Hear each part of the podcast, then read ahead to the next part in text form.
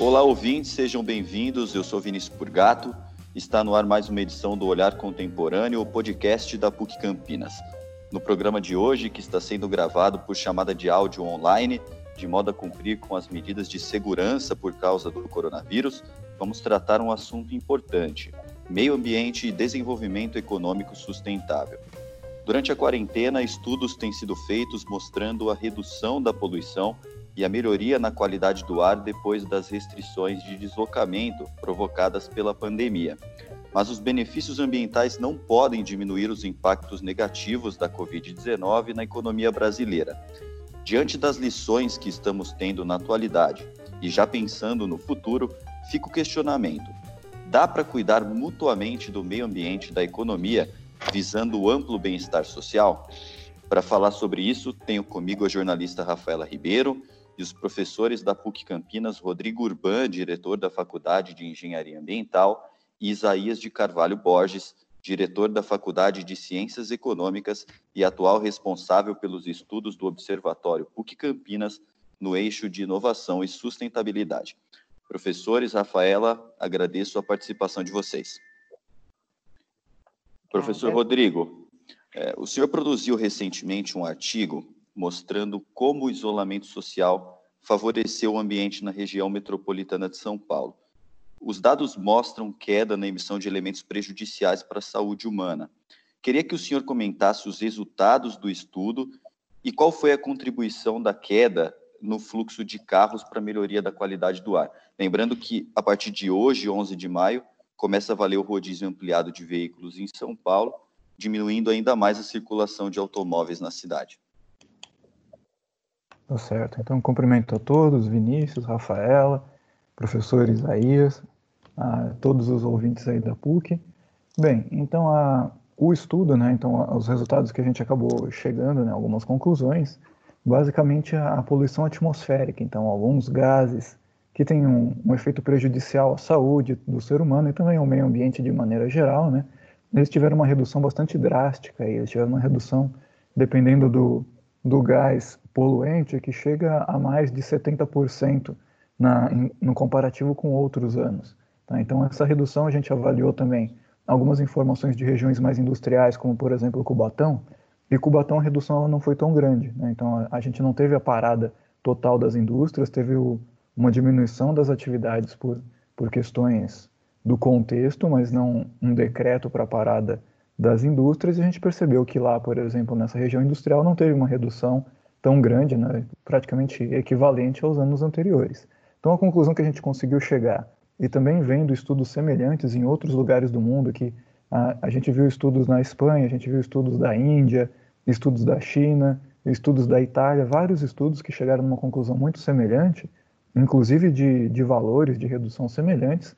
Isso é devido à diminuição do fluxo de, de carros, de veículos, né, de carros de maneira mais geral, né, veículos na realidade também veículos pesados nas ruas.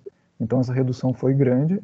Obviamente se sente isso aqui na, na nossa região. Até vi alguns ah, alguns comentários nos últimos dias por conta da, do tempo mais seco. Teve algumas queimadas, então aí depois a gente teve um, um prejuízo ah, devido às queimadas na qualidade do ar, mas no geral a gente sentiu, inclusive aqui na nossa região, de Campinas, alguns dados preliminares, chega a uma redução também aí de 50, entre 50% a 70% de outros poluentes. Então foi realmente devido a essa diminuição do número de carros nas ruas que acabou ocorrendo isso.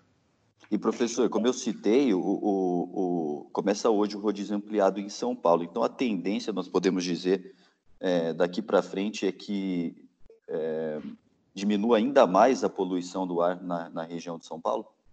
Acredito que sim. É, a gente não chegou a fazer avaliação, né, mas o, o isolamento social ele caiu né, nos últimos dias. Né? Então, a, aqueles dados iniciais do artigo que foi publicado foi bem no começo do, do período de quarentena, quando o isolamento social também estava mais alto.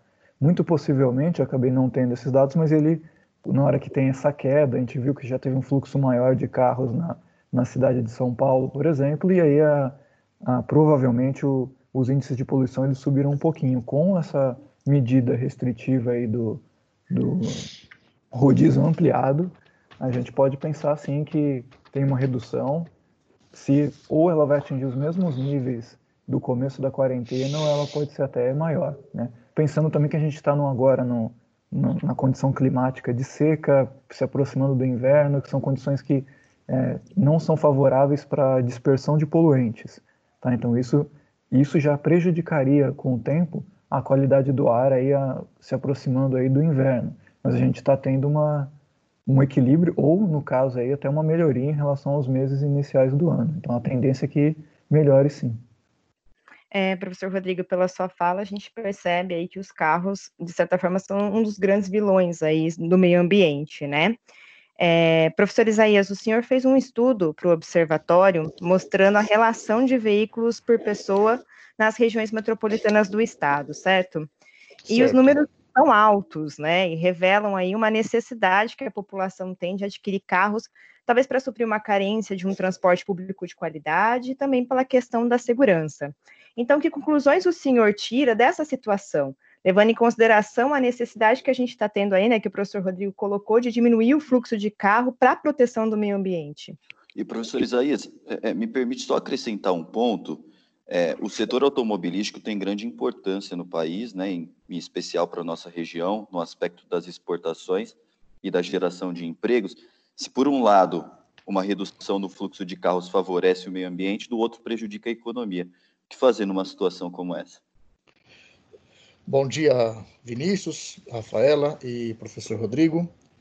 É, é o seguinte, é, primeiro ponto, de fato, é, no Brasil nós temos um, um, modelo de cidade que eu diria que é um modelo disfuncional, porque você tem um, um modelo de ocupação do espaço que favorece o, a distância entre trabalho e moradia, pelo menos uma maioria da população, isso é, aumenta muito a necessidade e a demanda de deslocamentos de grande distância.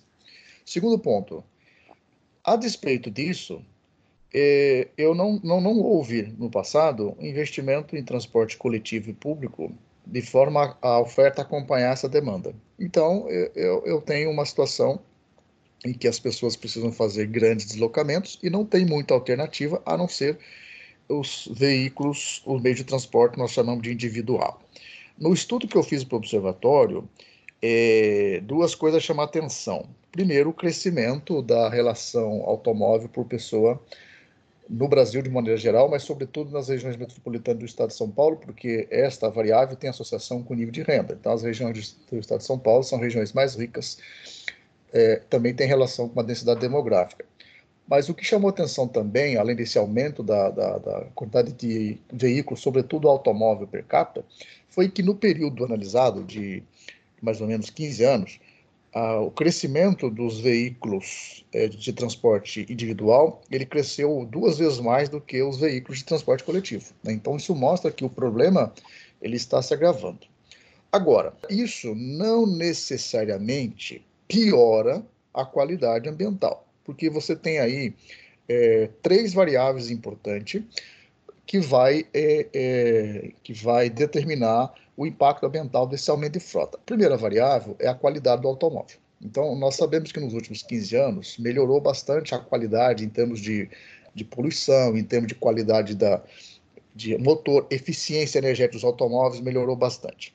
A segunda variável é o seguinte: vender automóvel, aumentar vendas e aumentar frota de automóvel, não necessariamente você aumenta, por exemplo, é, o trajeto, aumenta a quilometragem rodada de, ou aumenta o consumo de combustível. Então, por exemplo, nesse período aí, principalmente a partir da crise, porque é uma coisa interessante, isso que o professor acabou de citar, esse estudo que ele citou, por exemplo, com a queda da poluição é, em função da quarentena, essa queda foi observada, por exemplo, a partir de 2015, quando a economia entrou em recessão.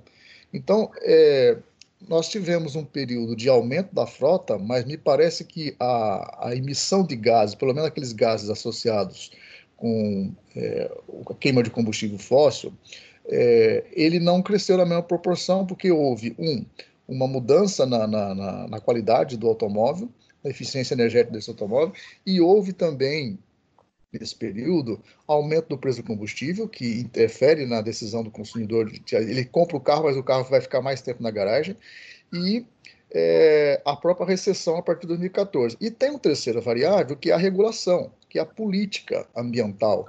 Por exemplo, é, vai ter ou não vai ter política de rodízio?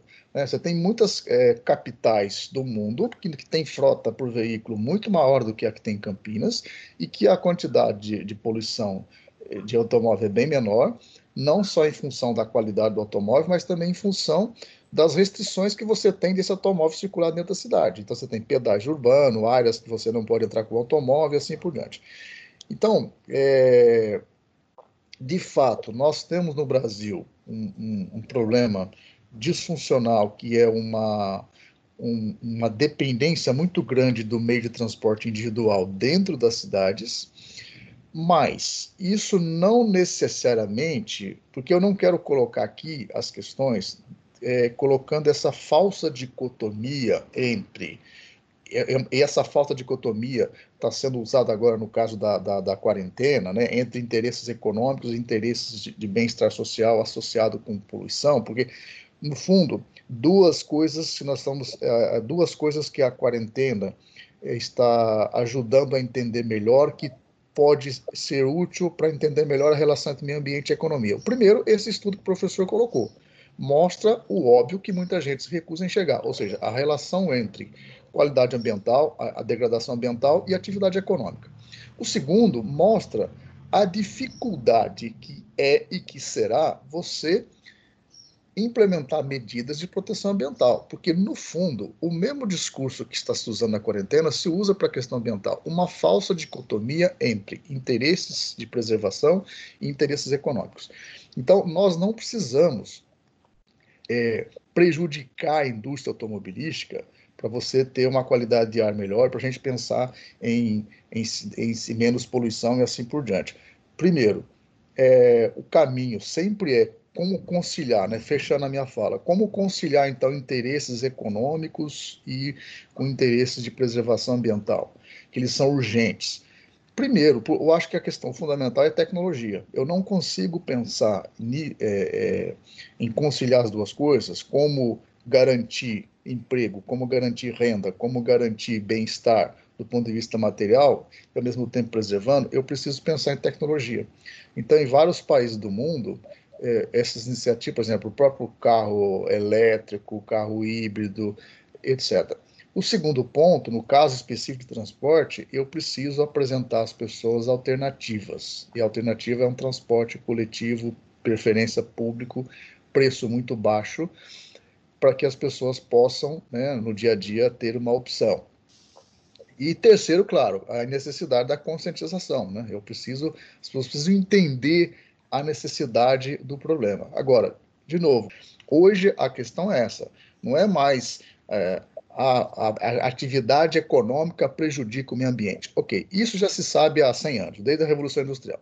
A questão que vem se discutindo nos últimos 30 anos, pelo menos, e aí entra o conceito de desenvolvimento sustentável, é até que ponto esses danos ambientais, essa degradação ambiental, destruição de solo, de, de água e a poluição do ar, até que ponto isso vai prejudicar e impedir a economia de continuar crescendo. Então, então é, hoje é essa que é a questão chave para a discussão de desenvolvimento sustentável. Legal, professor Rodrigo. É, o mais difícil, pelo que a gente percebe na fala do professor Isaías, é alcançar esse desenvolvimento sustentável, né, que permita o crescimento econômico e a proteção dos recursos naturais e do meio ambiente ao mesmo tempo. Por exemplo, o, ma o maior problema da humanidade hoje em dia, o coronavírus, pode ser originário de uma zoonose que nada mais é do que um reflexo da intervenção humana no meio ambiente.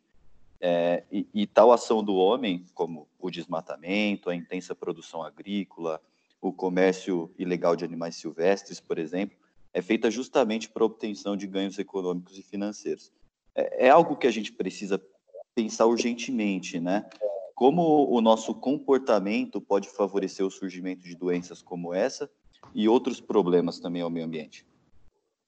Não, claro, é um reflexo realmente de, de algumas atividades. E, e, pegando até um gancho do que o professor Isaías falou, né, sobre a questão do desenvolvimento sustentável, né, a ideia do desenvolvimento sustentável é que ele tenha três pilares. Né, então, seja um desenvolvimento que ele ali sem prejudicar tanto um, um outro pilar, a, o meio ambiente, a questão social e a questão econômica. Né?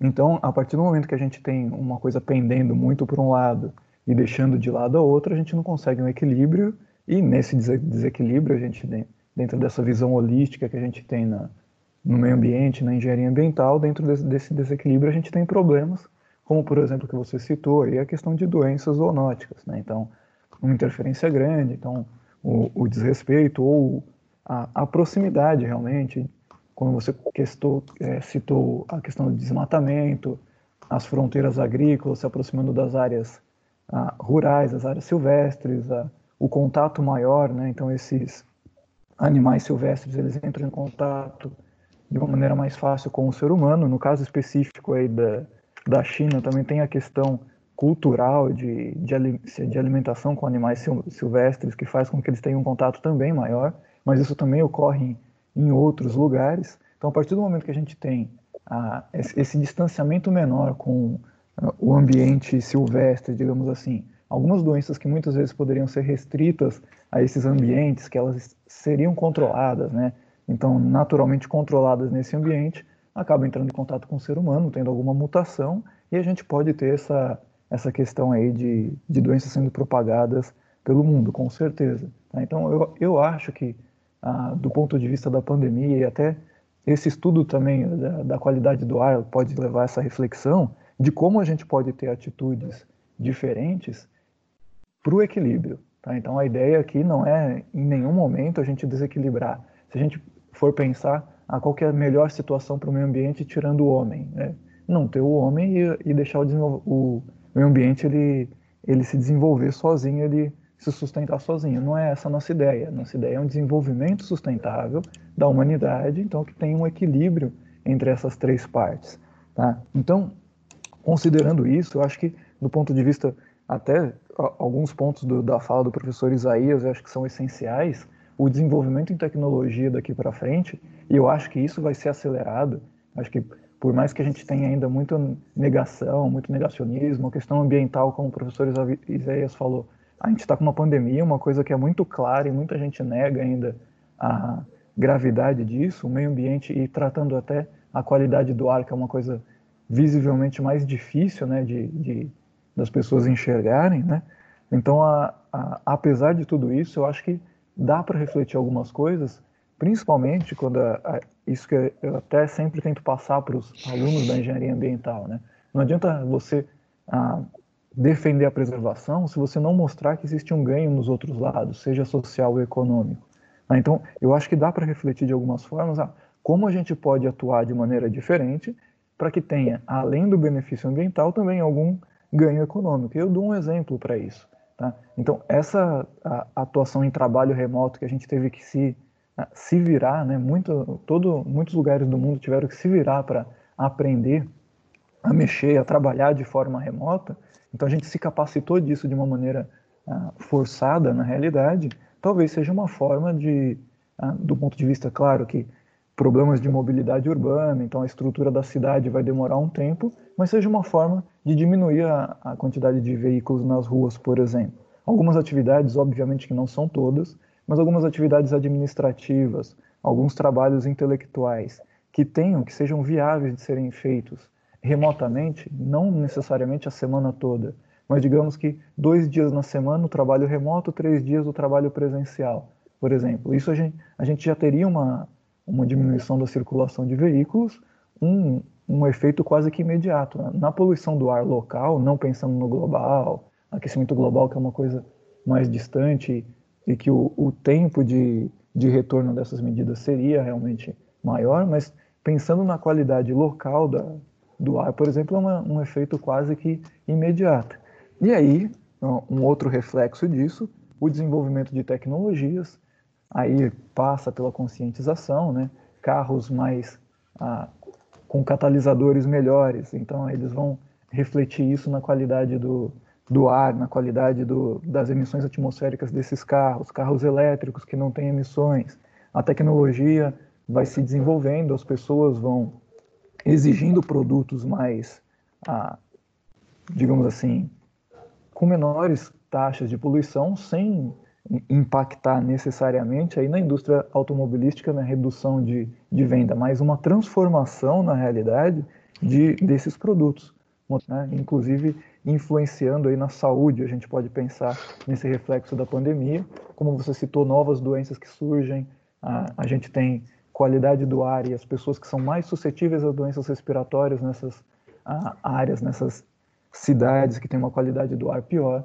Então, elas são mais suscetíveis a doenças respiratórias e, consequentemente, uma coisa acaba levando a outra, uma nova doença. Pessoas mais suscetíveis a doenças respiratórias, aliando as duas coisas, a gente tem um quadro de crise muito grande. Então, realmente serviu esse tempo para parar, para pensar e refletir em como essas atitudes ah, que são benéficas para o meio ambiente também podem ser benéficas para saúde da população e também podem ser benéficas em alguns pontos no equilíbrio para a economia, para redução de, de recursos, para otimização de processos.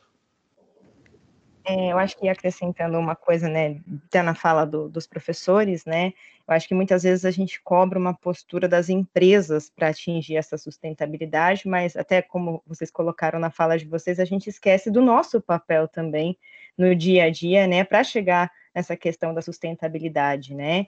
É, nós temos uma forma muito exagerada de consumir, então a gente acaba esquecendo que a cada peça de roupa que a gente compra, cada celular que a gente troca, é, tudo necessita de recursos naturais para a produção, e inclusive, como por exemplo a água, né, que a gente acha que nunca vai, um recurso que nunca pode acabar, mas pode sim um dia se esgotar, né. Então, diante né, da fala de, de, vocês, professores, eu queria, professor Isaías, que o senhor colocasse aí um pouco né, a questão da, das séries de metas, né, da Agenda 2030 é, para o Desenvolvimento Sustentável, acordada pelos Estados membros da ONU aí, né? que fala muito dessa questão de assegurar a disponibilidade de água para todos, promover uma industrialização sustentável. Então, do ponto de vista econômico, é, como fazer para que tudo isso se concretize?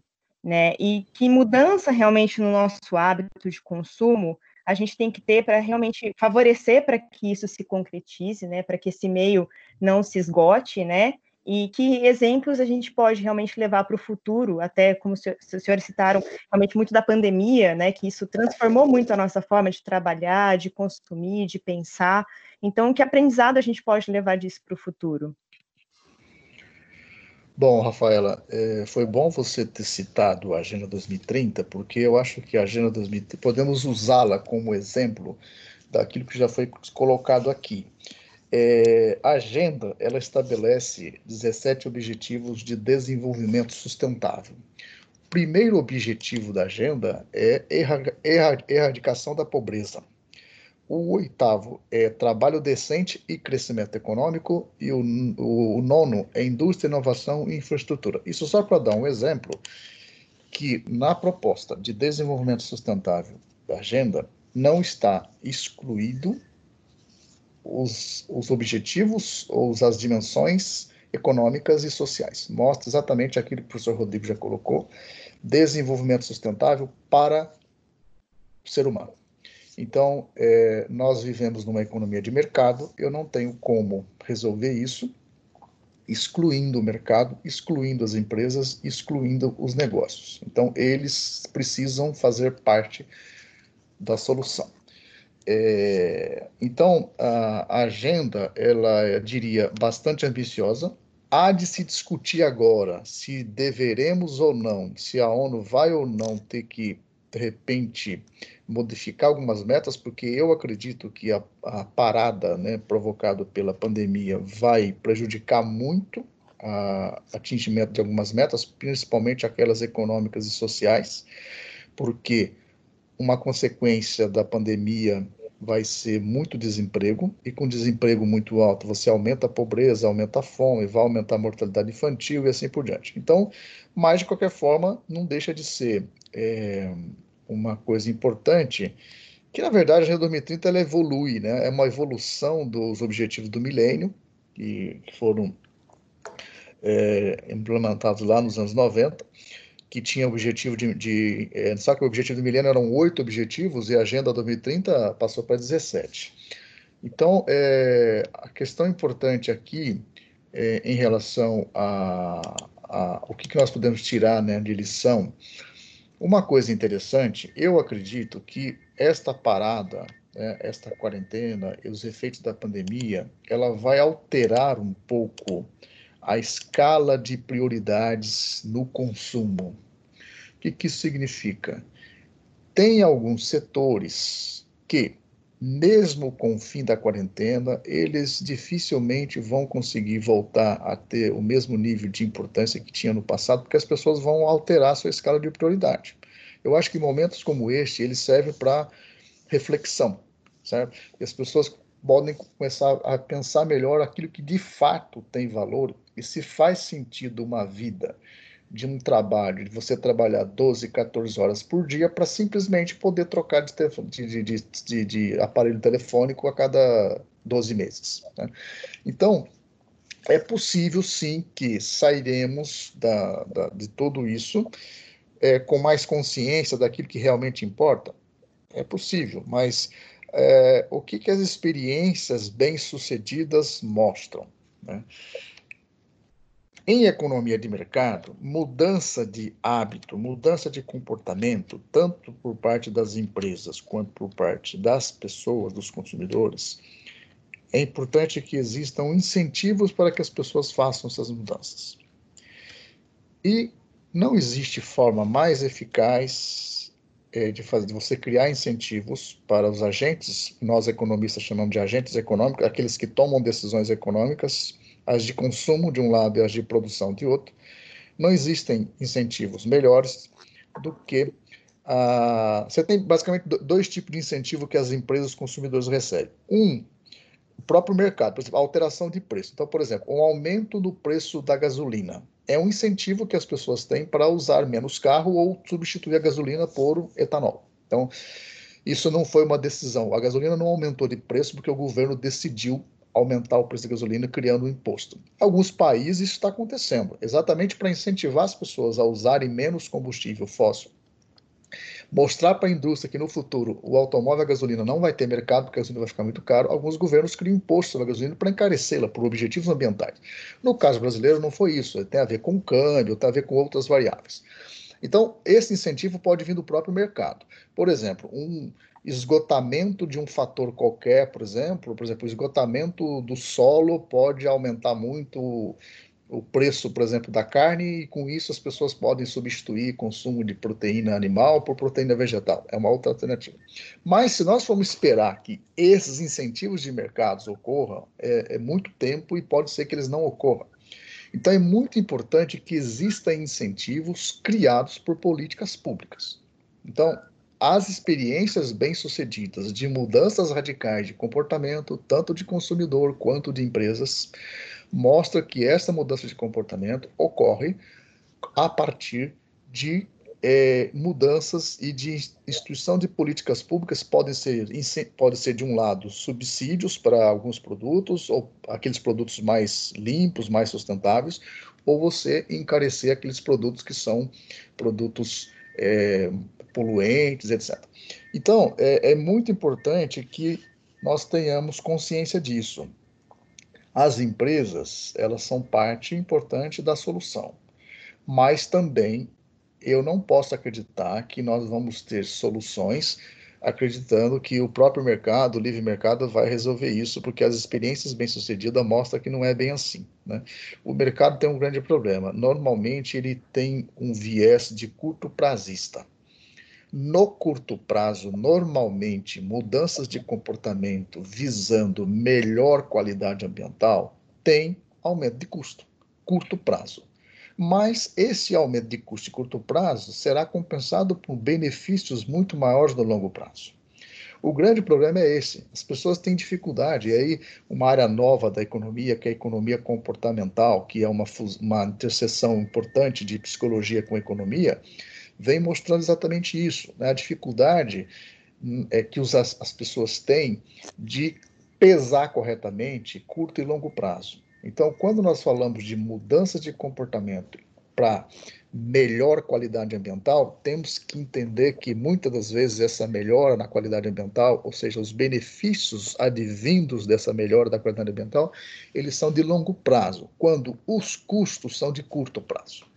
Daí a importância do incentivo. Então, quando um governo cria um subsídio, ele está exatamente reduzindo o custo de curto prazo de uma mudança. Então, buscar uma empresa mudar, buscar uma tecnologia menos poluente. No curto prazo ela custa mais, então vamos subsidiar isso. É claro, lembrando que subsídio é dinheiro público que sai do bolso de todo cada um. Então é importante que a sociedade esteja também conscientizada da necessidade desse subsídio da justificativa. Por que a sociedade está abrindo mão, né, está pagando mais imposto para subsidiar, por exemplo, é, energia eólica? Porque no curto prazo ela é mais cara. Então eu preciso disso para que tenha no longo prazo benefícios relacionados a uma energia mais sustentável. Tá? Então, assim, a conscientização é algo importante, mas preciso é muito, é, seria muito pouco e muito arriscado esperar que as pessoas fossem conscientizar e aí as pessoas vão mudar de comportamento, as empresas vão entender isto e aí daqui a pouco todo mundo está fazendo as a coisa certa e abandonando velhos hábitos que são nocivos no ambiente de forma natural. Isso não vai acontecer, tá? Em nenhum lugar do mundo isso acontece. Tem que ter incentivo e muitas vezes dependendo da situação, esse incentivo precisa ser de forma é, bastante restritiva. Para finalizar minha fala, o que, que é preocupante neste momento? Nós temos um governo que, neste momento, nega os problemas, os problemas ambientais mais graves, e, ao mesmo tempo, temos um governo que está destruindo o que foi construído a duras penas em 35 anos de regulação ambiental. Então, isso é a coisa mais preocupante que está ocorrendo hoje no Brasil, que nós estamos tendo um retrocesso naquilo que foi construído nos últimos 35 anos. Professor Rodrigo, é, é, mesmo o ouvinte que não tenha, não tinha né, familiaridade com o assunto, fica fácil entender que o desenvolvimento sustentável depende, então, de uma interação equilibrada entre as esferas ambiental, social e econômica. Antes de prosseguir com as perguntas, eu queria lembrar de um caso emblemático da nossa região, que foi o caso Shell Basf, em Paulínia. A empresa que funcionou por muitos anos na cidade, na fabricação de agrotóxicos, foi condenada a pagar a indenização milionária depois de contaminar o solo e os lençóis freáticos daquela região, causando doenças em inúmeros trabalhadores da fábrica.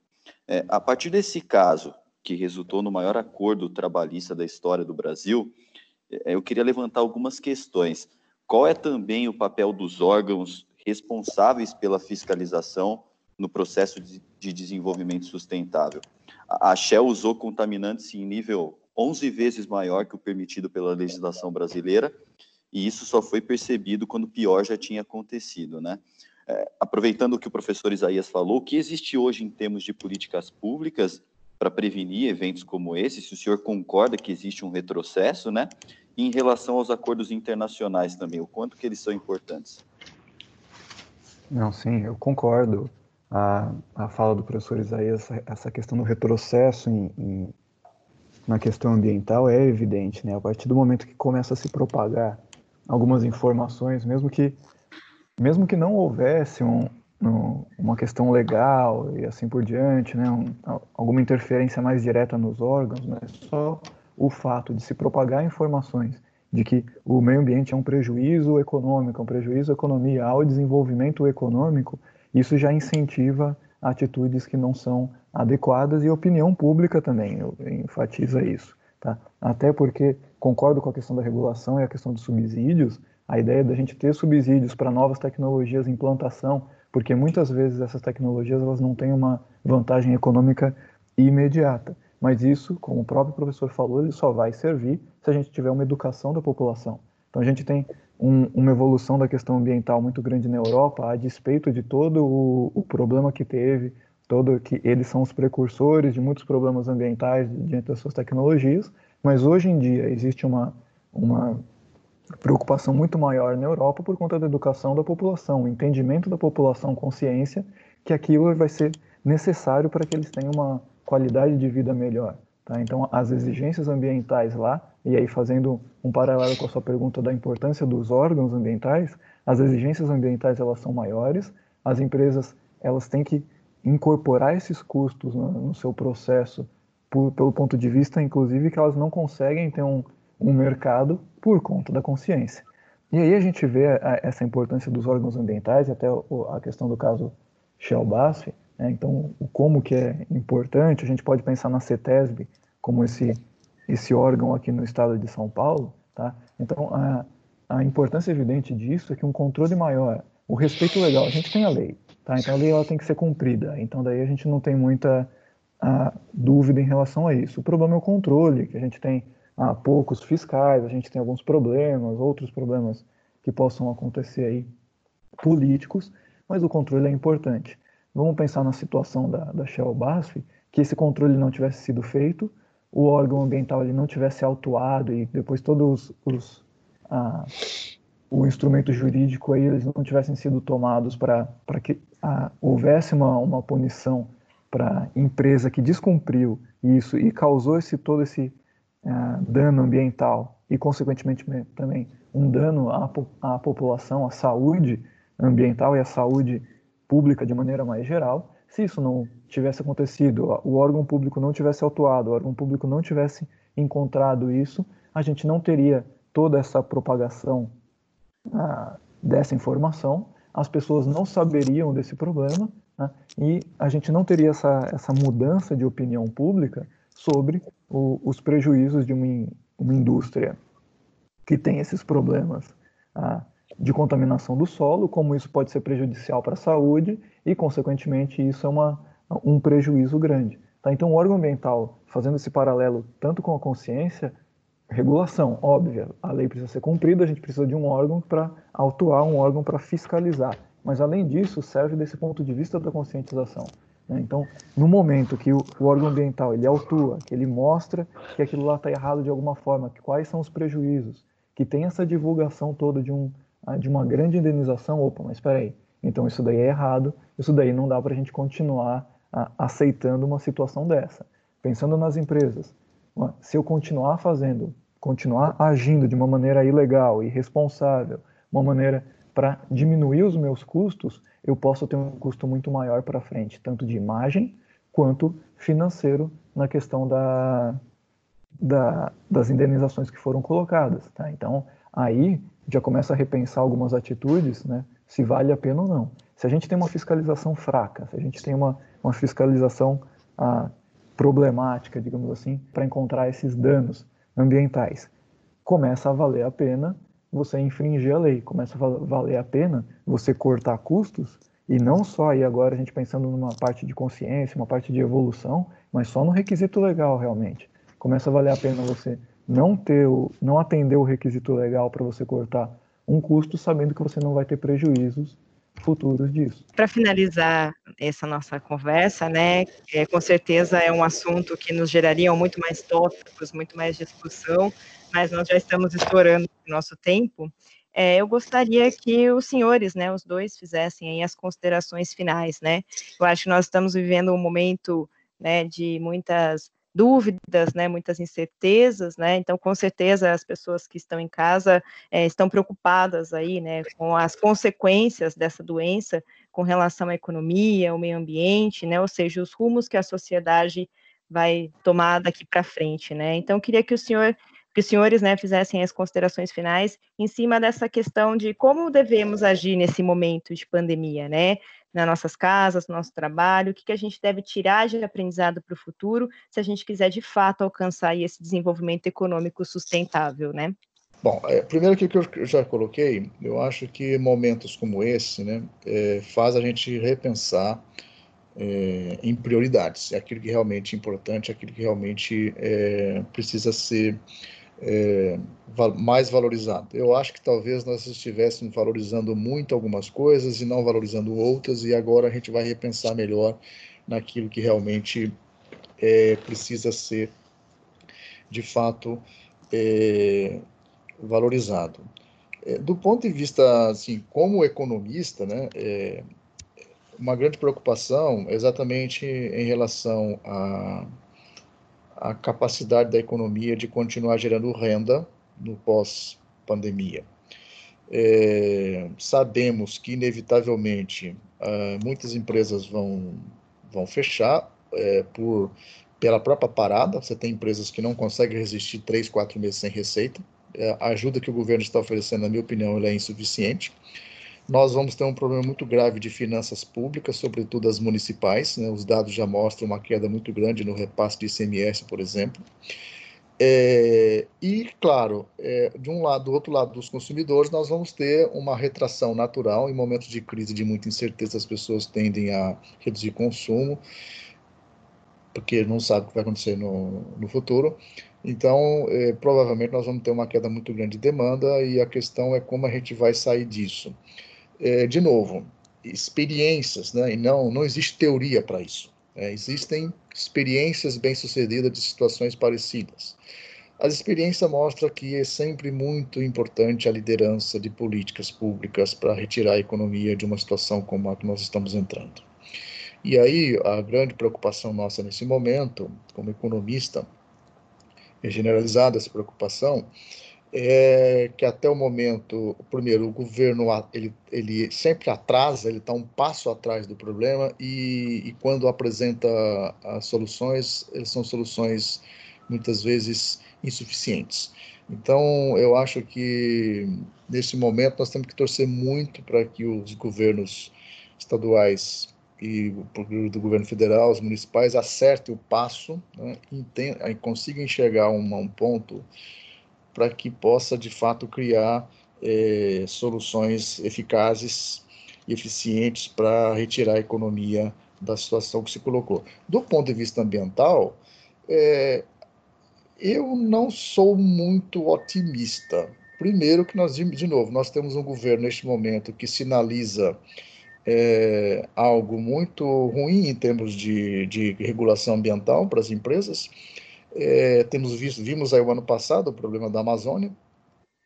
E segundo que é, o problema é aquilo que eu falei, a, a, a, a, discussão pública em torno da interesses da, da quarentena econômica mostra exatamente a dificuldade que será pensar soluções mais efetivas para a proteção ambiental. Porque a questão é, é, é, exatamente essa: essa falsa dicotomia que, numa parcela grande da sociedade, principalmente de empresários, entre interesses econômicos de um lado e interesses de preservação de outro, que, mesmo no, na casa da pandemia, onde os custos, onde os problemas são visíveis, as pessoas ainda têm é, resistência e entender a importância de fazer o isolamento social. Então, é, assim, é um momento de muita preocupação e de muita incerteza. Não dá para fazer previsão nenhuma, porque não sabemos nem do, da, da, curva da própria do Covid. Depende da curva do Covid, depende da, de, de, como os governos vão reagir a isso, como as empresas vão reagir, e depende, e outra coisa, é um problema global, não é só brasileiro. Então, o que acontece na China, o que acontece nos Estados Unidos, o que acontece na Europa, vai afetar muito o Brasil. Então, o momento é de muita apreensão.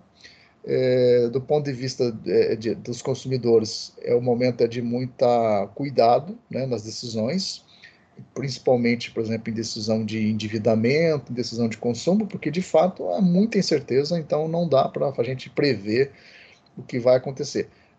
Nós estamos enxergando algumas coisas que não enxergávamos antes, por exemplo, esse estudo que o professor citou Agora, o que nós vamos fazer a partir disso, o que nós vamos aprender a partir disso, eu não sei, eu tenho dúvidas. É isso. Obrigado pela oportunidade de participar e agradeço o professor Rodrigo, agradeço o Vinícius e a Rafaela. Eu agradeço, professor. Obrigado, professor. Agora, professor Rodrigo, as suas considerações? Sim, então só para consideração, como consideração final, né, para pensando em toda essa questão de reflexão, deixar uma mensagem final sobre cuidados com saneamento, tá? Então, pensando em toda essa questão, essa crise sanitária, essa aqui, crise de saúde, mas um cuidado maior, o nosso país ele tem um problema muito grande ainda com saneamento, a, o acesso ao saneamento adequado, né? Então, não só, claro, não só a doença respiratória, mas muitas doenças propagadas aí por disponibilidade hídrica, doenças por questão de contaminação de solo. Então, realmente uma preocupação geral, uma reflexão talvez para a gente se preocupar com as condições de saneamento do nosso país e a questão de higiene pessoal também é importante. Então, uma reflexão em tudo isso de, de novas práticas para a gente garantir aí a saúde, pensando que um ambiente sadio também vai gerar aí pessoas sadias, então a qualidade da, das nossas águas, os, o esgoto, então toda a parte do saneamento que é uma fonte muito importante de propagação de doenças, uma coisa invisível no nosso país, que isso seja também uma, uma fonte de preocupação agora. Nessa crise sanitária, a gente percebeu algumas outras coisas que são mais escondidas no nosso país, principalmente na, no interior, as grandes cidades também, mas principalmente o interior que tem uma, uma crise muito grande. E uma mensagem aí de, de esperança para todos. Espero que a reflexão, a gente vai ter grandes problemas daqui para frente, mas a, a, gente estimular a resiliência e, e todos ficando mais fortes aí. Espero que esse problema global aí se transforme ah, em algumas soluções, algumas atitudes aí boas para todas as per perspectivas realmente não são boas ah, para início, mas espero que ah, com prazo médio, prazo longo prazo a gente tenha uma sociedade melhor, quem sabe isso. Né? Então eu agradeço também ao professor Isaías, agradeço Vinícius, agradeço a Rafaela, todos que tão, estão nos ouvindo aí, agradeço a oportunidade de, de dar algumas opiniões. Bom, professor Rodrigo, professor Isaías, quero agradecer imensamente a participação de vocês nessa edição do Olhar Contemporâneo, discutindo um assunto tão relevante, né, e contribuindo com conhecimentos tão sólidos que nos fazem refletir aí sobre o nosso papel no mundo. Tenho certeza de que nossos ouvintes tiveram uma grande aula hoje e a partir de agora todos nós juntos vamos trabalhar para deixar um planeta habitável às futuras gerações. Muito obrigado mais uma vez. É, obrigado também, ouvintes, pela companhia. Fica aqui o convite para se inscreverem no nosso site www.puc-campinas.edu.br barra podcast. Lembrando que todas as edições do Olhar Contemporâneo também estão disponíveis no Spotify e no SoundCloud. Ficamos por aqui. Grande abraço e até a próxima.